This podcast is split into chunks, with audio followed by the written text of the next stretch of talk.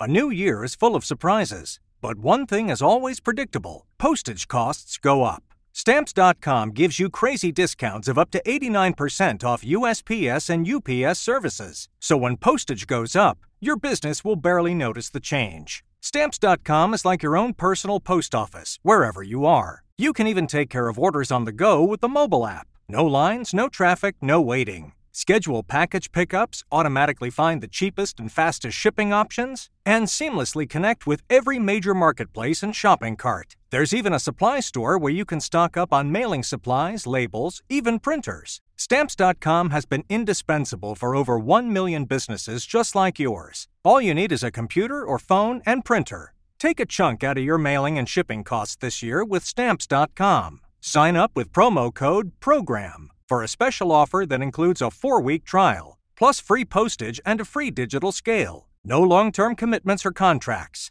That's stamps.com code PROGRAM. Moin und herzlich willkommen zum Nachrichtenpodcast der Nordwestzeitung. Heute ist Montag, der 13. Februar. Und das sind die regionalen Themen. Mutter am Steuer von Schuss getroffen, Verdächtiger wieder frei. Nach dem Schuss auf eine Autofahrerin in Delmenhorst hat die Polizei einen festgenommenen Tatverdächtigen wieder auf freien Fuß gesetzt, die Ermittlungen laufen aber weiter. Der dringende Tatverdacht gegen den 41 Jahre alten Mann habe sich nicht erhärten lassen, teilte die Polizei in der niedersächsischen Stadt am Samstag mit. Diese Einschätzung könne sich aber im Lauf weiterer Ermittlungen auch wieder verändern, sagte ein Sprecher am Sonntag auf Anfrage. Die 35 Jahre alte Mutter war am Freitag mit ihren drei Kindern im Auto durch die Stadt gefahren, als ein Täter von einem Fahrrad aus einen Schuss auf sie abfeuerte. Sie wurde schwer am Kopf verletzt und musste notoperiert werden. Die Kinder im Alter von 8, 10 und 12 Jahren mussten die Tat nach Polizeiangaben mitansehen, blieben aber unverletzt. Sie wurden psychologisch betreut. Neue Schnellfähre für Inselverkehr nach Jüst wird getauft. Die Reederei Nordenfriesia erweitert ihre Flotte für den Inselverkehr von und zur ostfriesischen Insel Jüst.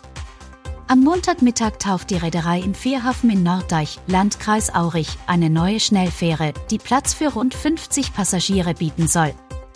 Mit dem neuen Schiff will die Reederei auf die steigende Nachfrage nach schnelleren, Tidion-abhängigen Verbindungen von und zu der Insel reagieren, hieß es nach früheren Angaben.